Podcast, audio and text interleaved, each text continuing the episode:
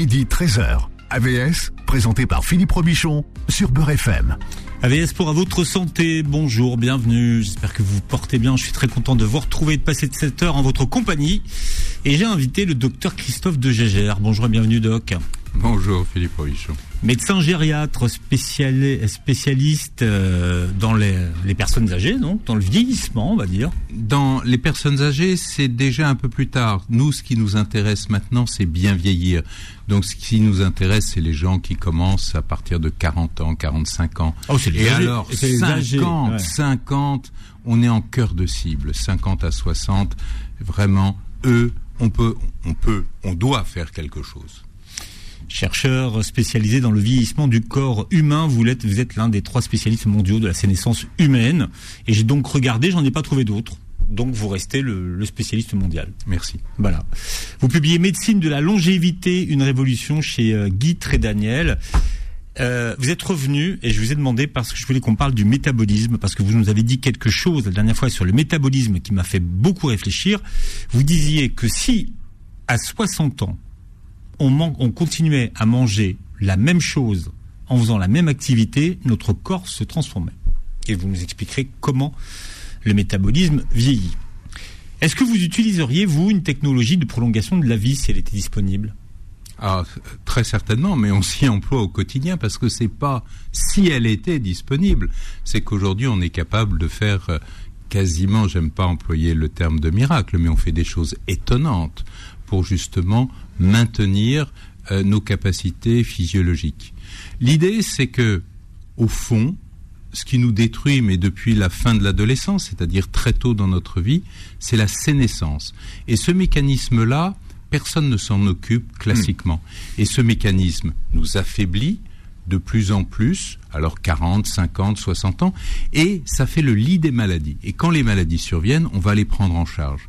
Et donc l'idée, c'est de se mettre en amont, c'est de travailler sur le phénomène de base, sur véritablement la nature de ce qui nous dégrade, qui est la sénescence. Il faut expliquer aux gens ce que c'est que la sénescence, parce que c'est un mot qui est quand même peu utilisé.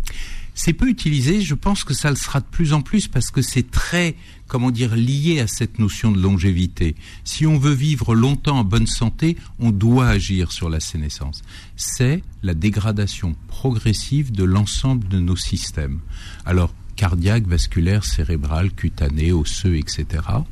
Et ça part de l'intérieur. C'est les cellules qui vont commencer à moins bien fonctionner, à moins pouvoir gérer leurs déchets, qui vont commencer à ralentir, et tout ça va faire qu'il y aura des, excusez-moi l'expression, des trous dans la raquette, et des déchets vont s'accumuler, et de d'erreurs en déchets, en accumulation, et eh bien finalement, comme une voiture d'ailleurs, hein, une voiture qui, qui n'aurait pas, euh, euh, comment dire, de maintenance régulière, et eh bien la voiture quand elle, va bien rouler 25 000, 30 000, et puis il va commencer à avoir des bruits, puis elle redémarrera pas de la même façon. Elle sera capable de rouler probablement, et puis un jour elle s'arrête. Et c'est un peu la même chose pour le corps humain. Et la chose que nous faisons pour notre voiture, c'est-à-dire de la maintenance, on le fait pas pour nous, et c'est dommage. Et c'est justement là que je cherche à en venir, et c'est là, c'est vraiment, c'est quelque chose de tellement évident. Les gens n'y pensent pas, mais c'est évident.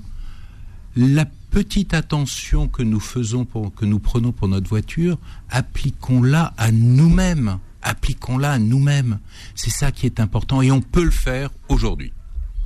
On l'applique aussi dans l'aérien, la maintenance. Ah, il y a intérêt parce que quand ça tombe, euh, c'est embêtant. Quelle différence vous faites entre la vieillesse et la longévité? La vieillesse, ou le vieillissement, c'est vraiment un marqueur du temps qui passe un enfant de 16 ans est vieux par rapport à un enfant de 12 ans. Et pourtant, et pourtant en biologie, jusqu'à la fin de l'adolescence, on appelle cette phase-là du développement.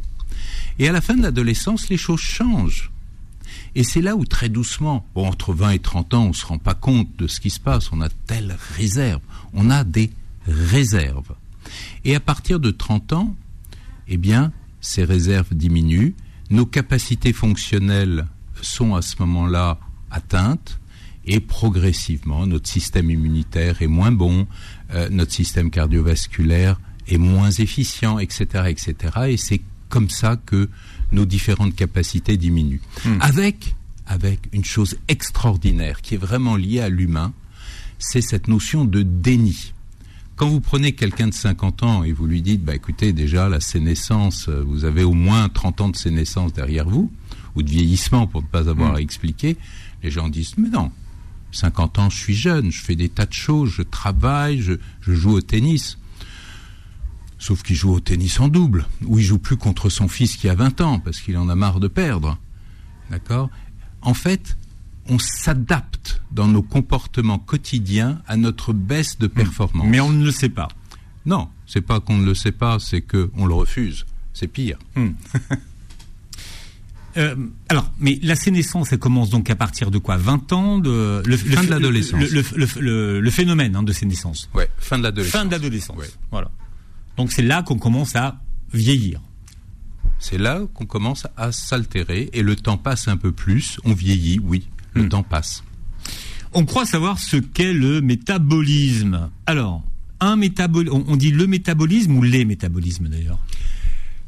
Alors, en fait, il faudrait dire les métabolismes, parce que votre foie ne vieillit pas de la même façon que votre rein, que votre cerveau, etc. Et chaque organe a un métabolisme propre. On simplifie en parlant du métabolisme global de l'individu. C'est un processus, on va dire, le métabolisme. Le métabolisme, c'est un processus général qui nous permet de survivre. C'est, ça permet à nos différents systèmes de fonctionner, de fonctionner au repos. Parce qu'ensuite, il y a plusieurs stades de métabolisme. Et on le définit à travers l'énergie nécessaire pour conserver notre corps en état de vie. Donc, il y a un minimum de métabolisme, d'énergie consommée par notre corps pour pouvoir assumer ces différentes fonctions. Et ces métabolismes, ces niveaux de métabolisme sont différents en fonction des âges, Hmm. des sexes et de votre activité en général, si vous êtes plutôt sédentaire ou plutôt actif. En prenons un exemple au repos, on va dire, euh, il y a ce qu'on appelle le métabolisme de base. Ouais. En, en gros, c'est quoi? C'est-à-dire que si on, on a une journée pépère, bon, on fait rien. Alors, si vous avez une journée plus que pépère, c'est-à-dire que vous décidez de même pas vous lever, euh, rester dans votre lit pendant 24 heures, euh, vous êtes dans le métabolisme de base, le minimum du minimum. Hmm. Cette énergie-là, il la faut pour assurer vos différentes fonctions. Hmm. C'est un peu comme là, on est dans un immeuble, il faut de l'énergie électrique. Il y a des lampes, il y a les ascenseurs, etc. Donc il y a le minimum. Hmm. C'est calculé comment? Alors, il y a multiples euh, façons j'ai vu qu'il y avait plein de formules. Ouais, il y a plein de formules. On peut le calculer à travers, euh, par exemple, le, le mesure de sa masse maigre, parce que en fait, c'est la masse musculaire qui va consommer la plus grande partie euh, de notre énergie. Ensuite, euh, on peut le mesurer à travers quand on vous colle dans une pièce euh, qui est isotherme, on voit à quel niveau vous montez la température. Et là aussi, il y a des tas de formules qui vont permettre Hmm. de déduire votre métabolisme. Mais pour ceux qui nous écoutent et qui voudraient savoir quel est leur métabolisme de, de base, comment on fait? Le, la façon la plus simple, bah, il faut tout de même un minimum de technique. Donc la façon la plus simple, c'est de partir de leur masse musculaire. D'accord. Comment savoir si on a un bon métabolisme ou pas? Alors, Ou est-ce que le fait de dire bon métabolisme, c'est- déjà pas une bonne. euh, non, ça veut rien dire. Ça veut rien dire. ouais. Ça veut rien dire. Si ce n'est que quand vous avez euh, un bon métabolisme, entre guillemets, ça veut dire que vous allez consommer peu d'énergie. Et parfois, cette notion d'énergie va monter.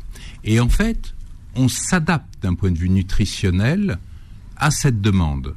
C'est-à-dire que si vous avez peu besoin de manger, euh, donc vous avez un, entre guillemets, encore une fois, un bon métabolisme, vos besoins sont faibles, vous mangez peu, d'accord, et vous restez à l'équilibre. À l'équilibre, ça veut dire que vous n'allez pas mettre en place de graisse, vous n'allez pas stocker dans des graisses, ou vous n'allez pas manger vos muscles. Parce que les muscles, alors avant les muscles, il y a la graisse. Donc restez stable. Parce que quand il n'y a plus de graisse, à ce moment-là, on commence à attaquer les muscles. Et là, c'est évidemment très très mauvais. Mais on attaque d'abord la, la graisse? Ouais, d'abord la graisse. Ouais. Théoriquement, c'est la graisse, c'est l'énergie de stockage. En fait, euh, c'est un peu plus compliqué que ça parce que c'est vrai que quand les gens sont parfaitement sédentaires, ils perdent du muscle. Et ce muscle est lié à une sorte d'atrophie qui est liée à la non à la sédentarité, donc la non-exercice musculaire, donc les fibres. En fait, on est dans l'humain avec une vérité qui est que tout ce qu'on n'utilise pas s'atrophie.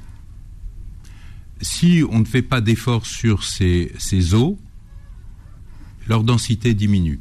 Si on ne fait pas travailler son cerveau, ses capacités diminuent. Si on ne respire pas bien, si on ne fait pas d'efforts cardio-respiratoires, eh bien nos capacités diminuent. Donc on est toujours dans cette logique-là. Hmm. Alors, le, muscle, en quoi il participe au, métabolisme? Alors, le, le muscle est l'élément majeur aujourd'hui pour avoir une chance d'améliorer son métabolisme, c'est-à-dire de faire que le corps consomme plus d'énergie puisque ce muscle, il est actif même quand vous êtes au repos. Vous avez, vous l'avez remarqué, quand vous êtes au repos, il y a toujours un petit tonus musculaire. Vous n'avez pas besoin de faire de grands exercices. Ça, ça consomme de l'énergie. Cette énergie est la grande partie de l'énergie consommée par le corps au repos. Et c'est justement un des moyens faciles, entre guillemets, que nous avons d'augmenter notre métabolisme de base. On peut le faire d'un point de vue chimique. Par exemple, si on donne des hormones thyroïdiennes, ça fait l'objet de plusieurs scandales il y a une vingtaine d'années, etc. C'est l'histoire, on donne des, hormones thyroïdiennes, on, on augmente le métabolisme, les gens maigrissent. D'accord? Donc là, l'idée, pour le faire naturellement, c'est quoi? Ça va être d'augmenter votre masse musculaire. Donc vous allez faire un effort, un effort régulier, vous allez augmenter votre masse musculaire, et derrière ça, votre métabolisme de base va augmenter.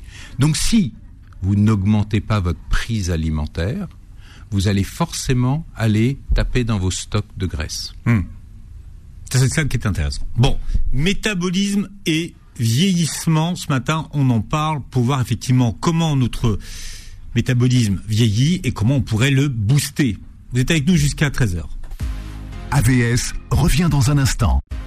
Midi 13h. AVS, présenté par Philippe Robichon sur Beurre FM. Avec le docteur Christophe de Gégère qui est là aujourd'hui. Je rappelle, Doc, que vous publiez Médecine de la longévité, une révolution chez Guy Trédaniel. On parle du euh, métabolisme ce matin et de son vieillissement et de voir comment on peut inverser les choses. Vous avez peut-être toujours entendu cette, cette phrase de gens qui vous disent, oh, moi, tu sais, je peux manger n'importe quoi, je prends pas un gramme, j'ai un bon métabolisme. Vrai ou faux? Alors, en réalité, ils n'ont pas un très bon métabolisme. Ils ont un métabolisme qui va tourner à fond. Et euh, il, y a une, euh, il y a un vieux proverbe chinois qui dit que en cas de famine, euh, ce sont les maigres qui vont mourir les premiers et les gros vont survivre. Donc, il faut se méfier. Le métabolisme va servir aussi à mettre en réserve. La problématique de notre société, c'est que on joue sur le plaisir, on va manger plus, on va plus mettre en réserve, et du coup, comme cette réserve ne va pas être utilisée, elle va, en simplifiant à l'extrême, hmm. s'accumuler dans les artères, les bouchées, et on sait que ça va être à l'origine de la première cause de morbimortalité. Mais initialement, c'est là pour nous protéger. Et les gens qui peuvent manger n'importe quoi sont les gens qui seraient déjà morts depuis longtemps en d'autres circonstances. Mais ça existe, les gens ah qui qui mangent la même chose que vous et qui prennent jamais un gramme. Bien sûr que ça existe. Ça existe. Bah oui, clairement. Donc ils ont un métabolisme qu'on appelle comment dans ces cas-là? C'est un métabolisme rapide. dès qu'il y a des calories qui sont ingérées, elles sont consommées pour assumer le fonctionnement de l'organisme. Ça veut dire que ça ne marche pas si bien que ça. Ils ont besoin de beaucoup de calories pour faire fonctionner leur organisme. D'accord. Donc, ce qui veut dire que s'il y a des, des, des métabolismes qui sont rapides, il y a des métabolismes qui sont lents. Il y a des métabolismes lents qui permettent à ce moment-là, dès qu'il y a un excès de nourriture, de le mettre tout de suite euh, en réserve. D'accord, mais là on stocke. Et là on stocke, et là c'est là où il faut être raisonnable.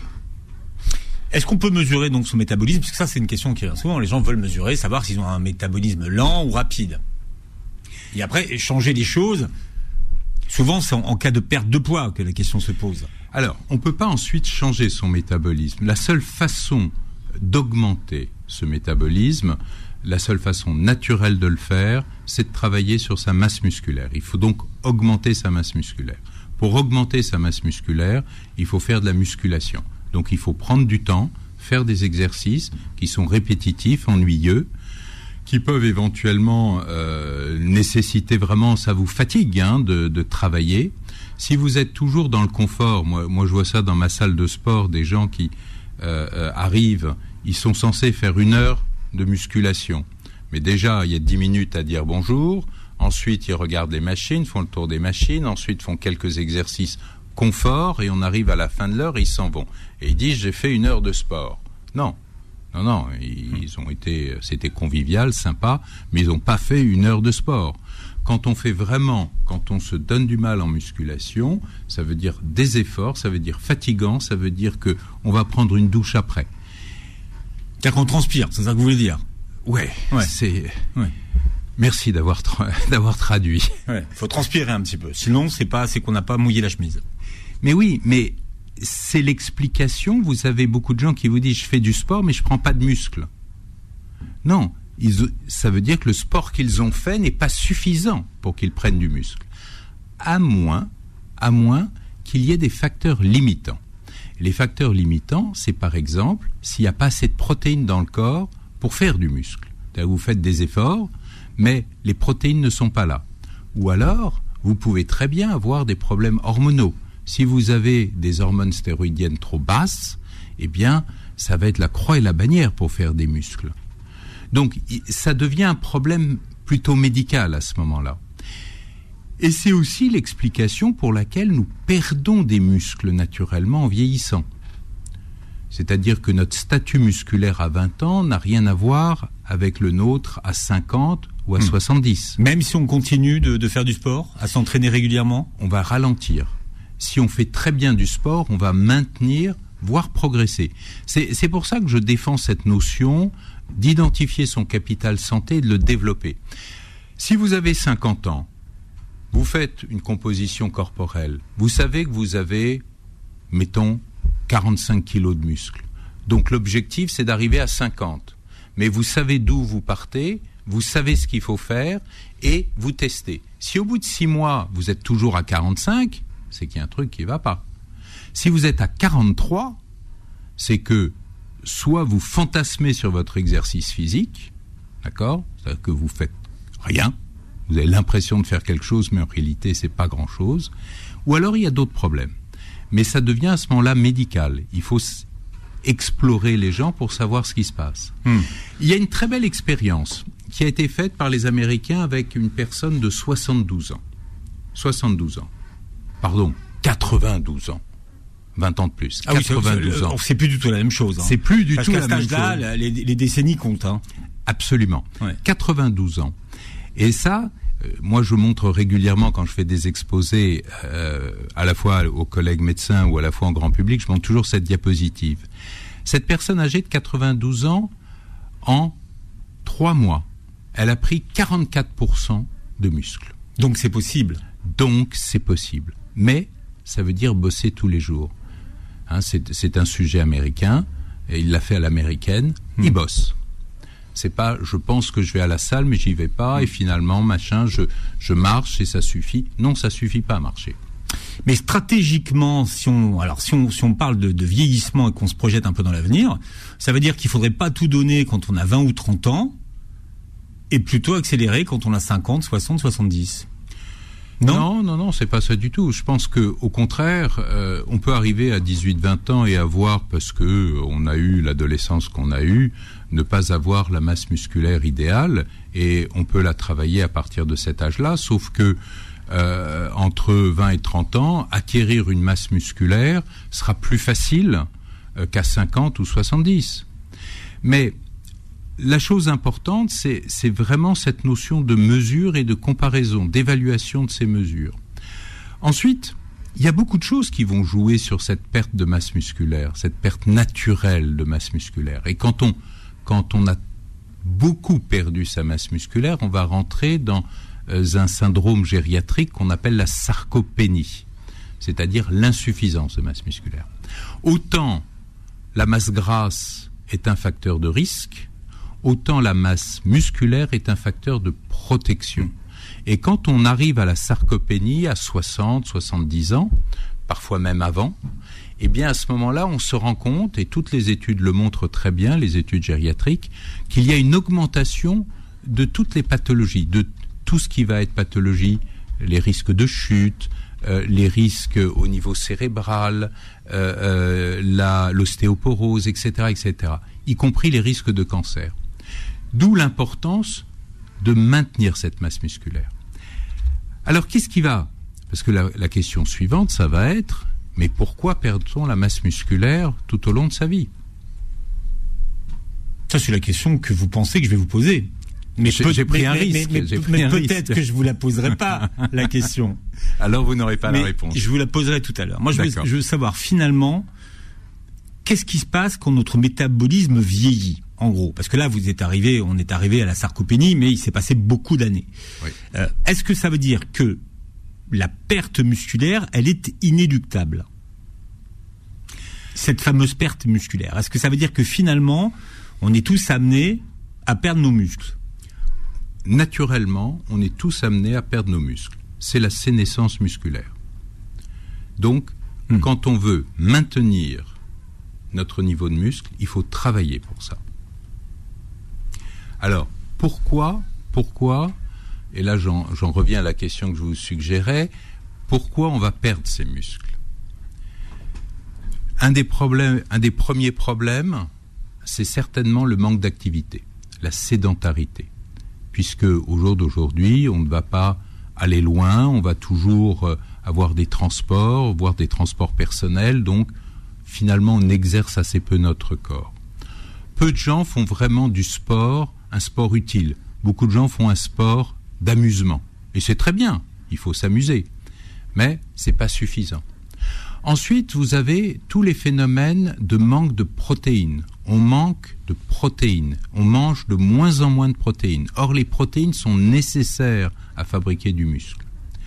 Il y a un autre facteur. Ah, c'est intéressant. Et, puis, beaucoup de, gens, en vieillissant, mangent de moins en moins de protéines parce que d'abord, longtemps, on leur a dit que bah, fallait pas en manger, euh, que les personnes âgées ne devaient pas manger de protéines. Et puis aussi, il y a les dents.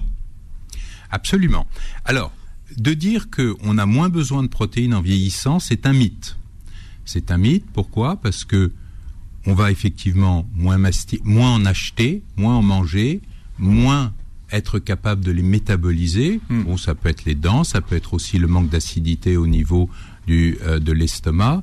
Il y a un certain nombre de facteurs qui vont faire que ces fameux acides aminés, parce que manger des protéines, c'est quoi l'intérêt? C'est que en au cours de la digestion, ces protéines vont être coupées en petites briques élémentaires qu'on appelle des acides aminés. Et ces acides aminés vont être assimilés par le corps, qui va utiliser ces briques pour construire ses propres protéines. Et tous ces métabolismes, euh, toutes ces réactions diminuent d'efficacité en vieillissant. Et les besoins augmentent. Donc on est dans une contradiction énorme. C'est-à-dire que les besoins de protéines augmentent en vieillissant. Oui, absolument. Ça, c'est une notion gériatrique importante qui passe pas dans le grand public, mais on a plus besoin de manger de protéines pour remplacer nos propres protéines. Et alors, quand on parle de protéines, on parle de, protéines euh, animales ou végétales? Je pardon de vous poser la question parce qu'aujourd'hui... Non, euh, non, non. Alors, c'est toutes sortes de protéines. Vous avez bien sûr tout ce qui est viande rouge, mais les gens aiment de moins en moins la viande rouge. Donc, ça veut dire viande blanche, ça veut dire poisson, ça veut dire des œufs. Les œufs sont plus du tout euh, bannis de la nutrition du sujet. À une époque, euh, c'était horreur sur les œufs. Non, maintenant on sait que ça ne va pas jouer de façon aussi délétère sur le cholestérol sanguin et ça ne va pas boucher vos artères. Ça, c'est des nouveautés que nous avons depuis 5 à 10 ans, mais qui ont du mal à passer. Et puis il y a toutes les légumineuses, euh, les lentilles, etc. Sauf que il y a aussi une chose qui est importante, c'est que si vous prenez 100 grammes de viande rouge, ça ne sera pas l'équivalent de 100 grammes de viande blanche ou de 100 grammes de poisson. Il faudra manger 200 grammes de poisson pour avoir l'équivalent euh, de vos protéines animales. Et, et les légumineuses, alors c'est encore beaucoup plus. C'est 500 grammes. Non, j'en sais rien, mais mais Oui, mais par exemple. mais, mais, c'est- mais- mais voilà, si on veut comparer euh, Exactement. en qualité, Et ça, c'est important parce que euh, les gens ne se rendent pas compte de ça. Et donc, ça veut dire être capable d'augmenter et de regarder ça. non, mais ce que vous venez de nous dire, c'est qu'en vieillissant, nos besoins de protéines augmentent. Et ça, c'est pas c'est pas un discours qu'on entend tous les tous les jours. Euh, alors on verra, tiens justement, s'il y a des médicaments du vieillissement qui peuvent euh, booster le métabolisme dans un instant. AVS revient dans un instant, midi 13h. AVS, présenté par Philippe Robichon sur Beurre FM. Voilà, avec le docteur Christophe de Gégère, nous sommes en train de voir ce matin comment euh, l'âge, la sénescence affecte-t-elle le métabolisme? Voilà, directement ou pas?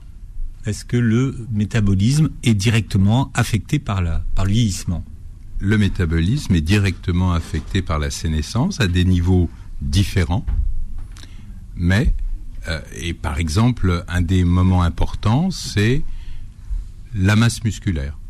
Mais dans l'ensemble de notre corps, ce métabolisme se ralentit. Je prends un exemple. Euh, je reviens euh, aux hormones thyroïdiennes. Je reviens à la thyroïde, en fait. Quand on est en hyperthyroïdie, notre métabolisme s'accélère. Par exemple, on va être très énervé, on va être en super forme, notre température corporelle va monter, on va être super actif, on va avoir de la diarrhée, on va perdre nos muscles parce que tout ça est brûlé en fait. Et donc on a là un métabolisme qui augmente. À l'inverse, si vous êtes en hypothyroïdie, tout votre corps se ralentit. Vous avez des problèmes de mémoire, vous perdez vos cheveux, vous êtes tout le temps fatigué, vous êtes constipé, etc., etc. Donc ça, ce sont des variations du métabolisme liées aux hormones. Donc, on a par exemple des gens qui viennent, qui ont des hypothyroïdies, qu'on va traiter et on va les remettre sur les rails, si j'ose dire. Mais cette diminution des hormones, elle est également, elle suit la pente de la sénescence. C'est-à-dire qu'il va y avoir moins d'efficacité, une moins, euh, une moins grande importance de la sécrétion de ces hormones, euh, et qui va faire que, de toute manière, l'ensemble de notre organisme, Hmm. en vieillissant, ralentit. Quand vous avez l'aspect musculaire, l'aspect musculaire va suivre cette tendance, avec en plus d'autres phénomènes euh, qui sont particuliers, si j'ose dire, à la prise d'âge, c'est-à-dire, par exemple, on mange moins de, moins de protéines, on fait moins d'exercice, il y a, on a une diminution de l'ensemble de nos hormones stéroïdes, euh, on a une augmentation de l'inflammation. On parle souvent d'inflammation latente, mais cette inflammation latente qui existe dans le corps va abîmer et détruire des fibres musculaires. Hmm. Donc on a plein de choses qui nous tirent vers le bas. Quelle est la place des nouveaux médicaments de la longévité sur le métabolisme? Alors, euh, Est-ce qu'ils agissent?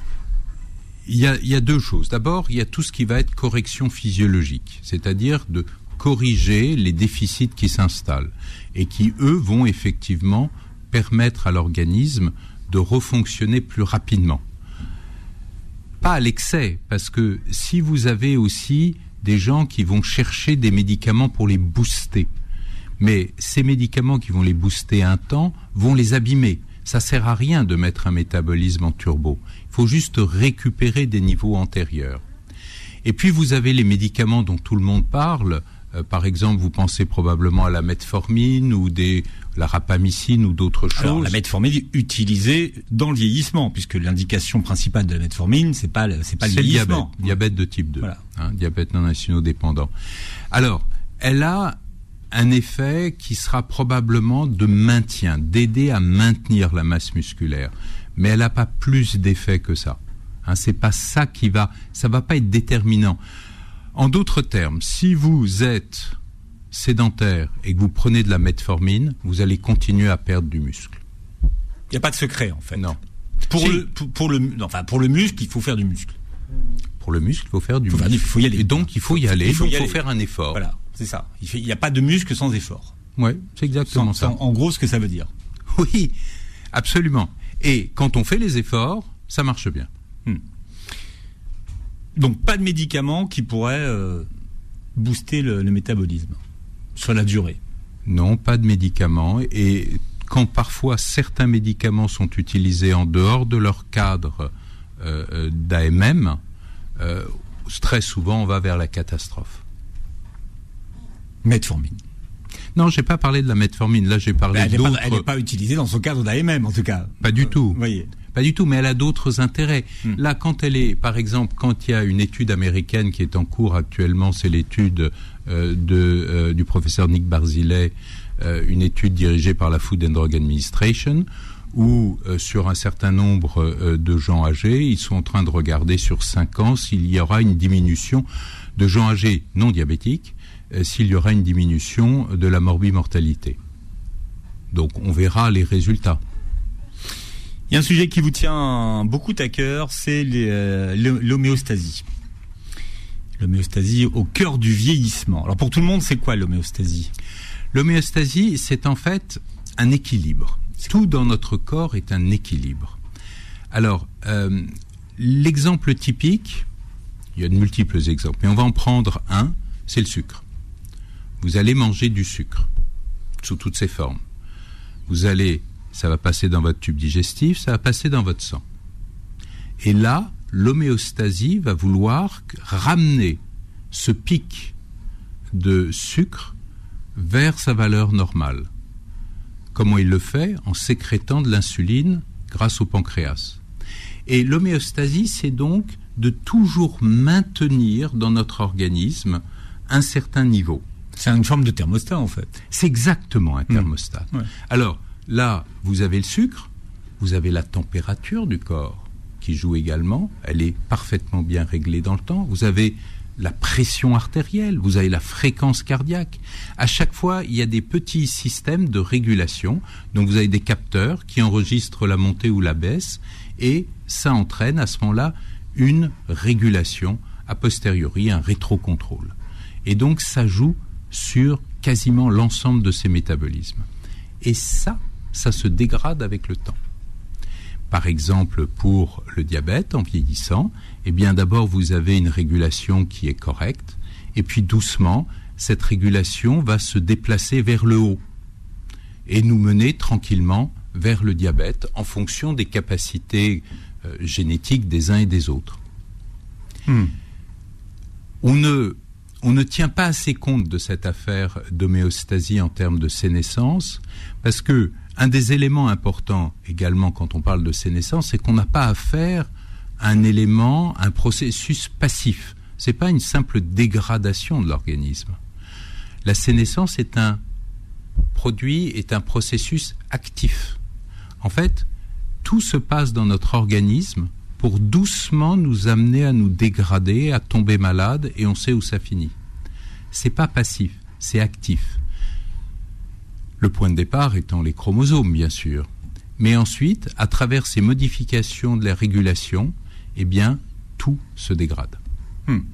Et ce qui est intéressant, et si vous me permettez une seconde, jusqu'à présent, cette notion de sénescence est peu connue du monde médical on en connaît, en tant que médecin, on en connaît parfaitement les aboutissants avec les, les maladies, on sait faire les diagnostics, on sait mettre en place les traitements. Ça, c'est parfaitement bien connu. Mais la sénescence en tant que telle a fait son apparition dans la classification internationale des maladies, dans sa onzième version, et montre bien que pour tous les cliniciens que nous sommes également, eh bien, il faut maintenant apprendre à tenir compte de cette notion de sénescence comme processus primaire de nos maladies. Mais on ne meurt pas de ces naissances. Ah, on meurt des conséquences de la sénescence. Je vous cherche. Non, oui, oui, mais je, suis là. je cherche. Si, on meurt de maladie, pas de sénescence. Exact. On meurt des conséquences de cette sénescence que sont les maladies. Si il n'y avait pas les maladies, la sénescence hmm. simple et pure nous conduirait aux 122 ans que sont euh, l'espérance de vie limite de l'espèce. Mais est-ce qu'on pourrait ou est-ce qu'on peut réguler l'homéostasie de façon consciente? Est-ce qu'on pourrait être soi-même finalement non, contrôler le thermostat, vous voyez ce que je veux dire? Oui, ça, ça serait idéal. Certains en parlent, hein, dans certaines euh, cultures, hindoues, etc. Euh, euh, il y a des gens qui commencent à vraiment réfléchir sur eux-mêmes, qui se concentrent, qui méditent, etc. Dans nos sociétés occidentales, je dirais que c'est quasiment impossible. Et puis, comment pouvez-vous imaginer régler votre, euh, entre guillemets, thermostat de la glycémie si vous n'en êtes pas conscient? Vous pouvez le régler en sachant ce que vous mangez et en sachant euh, l'exercice et en faisant de l'exercice qui va coller derrière. Donc, euh, c'est quelque chose d'un petit peu aléatoire, mais ça implique de vous poser des tas de questions. Tiens, aujourd'hui, j'ai mangé, finalement, j'aurais pas dû, mais j'ai mangé une glace. Donc là, au lieu de regarder un film à la télé, je vais faire deux heures de cardio. Vous voyez, ça peut être ça. Là, on va réguler on va réguler à notre manière. Beaucoup, on va tenir font, compte. beaucoup font ça. Bon, ils font d'abord les deux heures de cardio, puis après ils vont manger la glace parce qu'ils ont bonne conscience. Ils se disent j'ai fait deux heures de cardio, donc je peux aller manger une glace. Alors je suis allé faire un footing, donc je peux manger. Pour certains, ça marche bien, mais je ne crois pas que c'est le cas de la plupart de nos contemporains. C'est un peu, c'est un peu l'excuse finalement. Mais moi, ce que je retiens, c'est que finalement, pour bien vieillir, il faut manger des protéines et faire de la musculation le plus tard possible. Absolument. C'est déjà un bon début. Voilà, pour maintenir le, métabolisme. En gros, c'est. Euh, c'est la façon la plus, la plus naturelle, la plus efficace, sans médicaments, rien, de vous maintenir dans la meilleure santé possible. Évidemment, il n'y a pas que ça, mais c'est quelque chose que l'on ne peut pas éviter. Beaucoup de gens sont prêts à prendre des pilules et sont pas prêts à faire de l'exercice. L'exercice est pourtant quelque chose d'important. Exercice qui doit être vraiment suivi. Euh, c'est faire les bons exercices. C'est pas simplement faire ce que j'aime. Et là aussi, il faut savoir être coaché. Et pas toujours les mêmes en plus, c'est ça. Euh. Il faut, il faut être capable de travailler sur l'ensemble de ces euh, différents groupes musculaires. Je, lisais les études, les études sur la restriction calorique, et tout le monde s'accorde à dire que finalement, ça ralentit le, vieillissement. Absolument. Ça ralentit, en fait, euh, ça va pas ralentir votre sénescence euh, ou votre vieillissement, ça va simplement faire que vous allez reculer l'échéance de certaines pathologies. Parce que quand vous êtes en restriction calorique, qu'est-ce qui se passe? Alors ils disent 30% à peu près, donc en, ah, gros c'est ça. Quand vous êtes en restriction calorique, eh bien à ce moment-là, votre organisme n'est plus en surcharge. Et vous allez gommer tout ce qui est surcharge. Hmm. Et je vous rappelle que tout ce qui est surcharge aujourd'hui nous mène aux maladies cardiovasculaires, première cause de morbimortalité.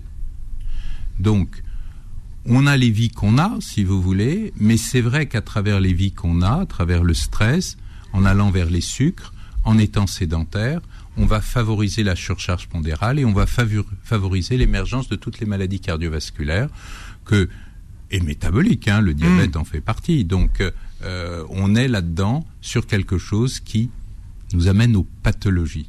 Et quand les pathologies surviennent, elles accélèrent la sénescence et on rentre dans un cercle vicieux qui est délétère. Je suis sûr que Christophe de Gégard, grâce à vous, nous saurons tout bientôt sur la sénescence. Alors, vous publiez Médecine de la longévité, une révolution chez Guy Trédaniel. Vous réécouterez l'émission en podcast sur beurrefm.net et sur toutes les plateformes qui reprennent l'émission et vous verrez la vidéo sur la chaîne YouTube. Merci d'avoir été avec nous ce matin. Merci beaucoup, Philippe Rodichon. Et passez une très belle journée en pleine santé sur Beurre FM. Retrouvez AVS tous les jours de midi à 13h et en podcast sur beurrefm.net et l'appli Beurre FM.